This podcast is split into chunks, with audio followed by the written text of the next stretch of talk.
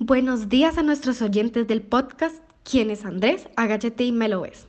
En el segmento de hoy estaremos hablando de la emancipación de los países asiáticos. Para comenzar con el podcast, queremos recordarle que India era la colonia más valiosa del Imperio Británico. En este mismo país es donde empieza la descolonización.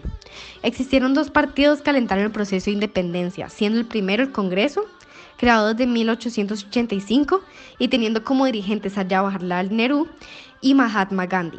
El segundo partido fue la Liga Musulmana, creado en 1906. Hablando de Nehru, podemos decir que él era el hijo de una familia brahmánica. Estudió Derecho en Gran Bretaña. Gandhi, por otro lado, siempre fue el líder máximo de la independencia hindú. Gandhi era un hombre de pensamiento profundo y original, que se basó en métodos no violentos para conseguir la independencia. Este recorrió todo el país predicando sobre la independencia, libertad, la verdad, el amor y los derechos de los más débiles. Se convirtió en alguien aclamado como un santo y un padre de la nación. Después de la Segunda Guerra Mundial, la creación de un solo Estado hindú enfrentaba un problema. Era un país inmenso, poblado de 450 millones de habitantes que estaban divididos en centenares de pequeños señoríos. En el país se hablaban más de 300 lenguas y se practicaban seis religiones distintas. Era necesaria la integración del país. Inglaterra, con el encargado de transferencia de poderes por parte del país, Lord Mountbatten, junto a Gandhi, Nehru y Jinnah, quien era el líder de la Liga Musulmana, hacen las negociaciones. Los ingleses estaban desesperados, así que anuncian abandonar la India el 30 de junio de 1947. Aquí es cuando se crean los dos estados independientes, la Unión India y Pakistán. Por otro lado, Nehru es nombrado presidente de India y Jinnah presidente de Pakistán, que era conocido como el país de los puros. Tras la guerra de 1971 a 1972, se separa la Unión de Bengala y se crea el nuevo Estado de Bangladesh. Los nuevos estados quedaron bajo el amparo de la Comunidad Británica de Naciones, o también conocido como Commonwealth. Nehru pronto se convirtió en uno de los líderes del tercer mundo. Él deseaba encaminar a la India hacia el desarrollo y lograr convertirla en una gran potencia, pero para poder lograrlo tenía que superar todos los desafíos sociales que tenía el país como lo era la pobreza en gran parte de la población y la división de castas. Estas dificultades no le permitían administrar una sociedad tan diversificada, y sumando también las continuas luchas con Pakistán, obstaculizaron su esperanza. Por otro lado, en el mismo año, los ingleses concedieron la independencia a Birmania, un país situado al este de la India.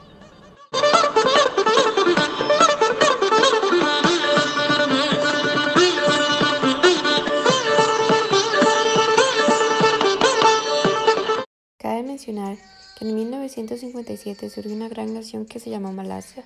El espacio se conocía como la península Indochina, lo que es Laos, Vietnam y Camboya.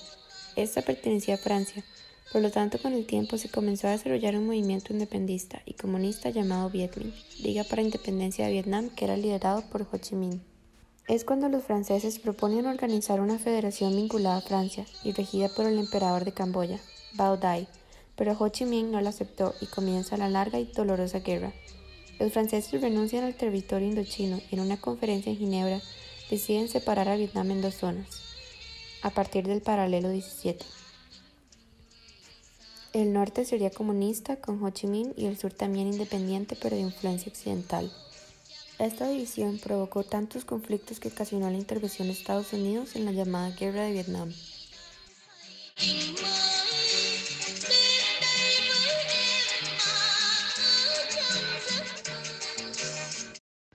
Cambiando de tema, tenemos que recordar que Holanda tenía más de 3.000 islas en el sureste asiático.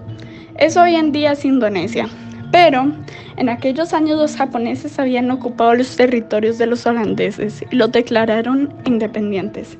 Agnet Sukarno un líder de estas islas llegó a reclamarle la independencia a los holandeses y por esta razón en 1948 se estalló la guerra y en 1949 a Holanda le tocó aceptar un estado indonesio soberano, pero a su favor sería federado por la metrópoli, claro.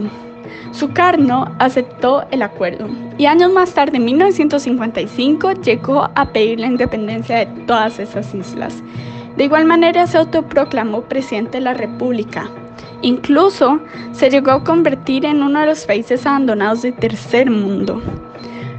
En los países árabes como Persia, Irak, Irán, Siria, Líbano y Jordania, que quedan por ahí del Oriente Medio y Próximo ya eran independientes.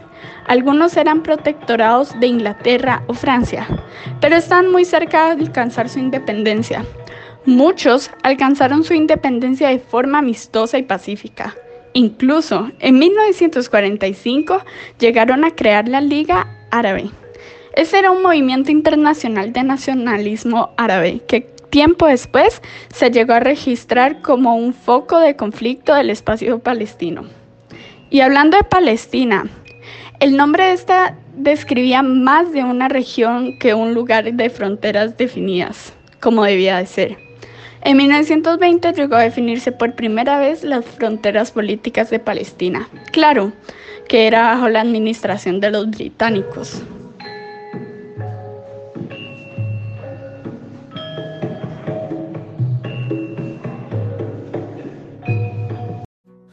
Por último hablaremos de la zona del Próximo Oriente. Esta zona es muy importante económicamente ya que una gran parte de la producción mundial del petróleo se encuentra aquí. Palestina era el hogar de más de un millón de árabes que no tenían una nacionalidad definida porque pertenecían originalmente a otro país. Al finalizar la Primera Guerra Mundial, una población masiva de judíos emigró a Palestina. Cabe recalcar que este territorio era mandado por el Reino Unido, ya que ellos lo habían tomado cuando cayó el Imperio Otomano. En el periodo entre guerras, aproximadamente cinco olas migratorias de judíos llegaron a Palestina. Fue ahí donde empezó el conflicto árabe-israelí. Empiezan los ataques árabes sobre las posiciones judías. La matanza de Hebrón trajo mucha tensión entre ambos bandos. Los judíos crean la ANA, que era una fuerza de defensa, y también forman Irgun, un grupo terrorista judío. Este grupo terrorista tenía como objetivo presionar al Reino Unido para que creara el Estado de Israel. Después de la Segunda Guerra Mundial, el holocausto trae como consecuencia más migración judía a Palestina. Llega la idea que el Reino Unido no puede controlar este territorio. Se da un atentado terrorista y al año siguiente el Reino Unido se retira de Palestina porque estaban cansados de tanta violencia. Por esto, dividen el territorio entre palestinos e israelíes el Reino Unido le había prometido a Palestina su independencia, pero también le había prometido a los judíos territorio. Esto creó mayor tensión y conflicto por intereses. Debido a los conflictos, la ONU, que estaba recién creada, interviene en 1947 y da la orden de dividir Palestina. Se crean dos estados, uno judío y otro árabe, ambos dentro de las mismas tierras, pero solo los judíos firmaron esta declaración, los árabes nunca estuvieron de acuerdo. El Estado de Israel estaba bajo la presidencia del líder sionista David Ben Gurion, quien era judío. Como se mencionó anteriormente, la creación de este Estado siempre fue rechazada por los árabes. Por eso, dos días después de la independencia de Israel, hay un ataque de parte de cinco países árabes, Transjordania, Egipto, Siria, Líbano e Irak.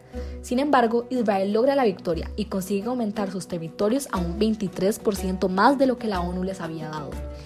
Es por esos acontecimientos y mucho más que la zona del Próximo Oriente es un gran foco de tensión hasta la actualidad.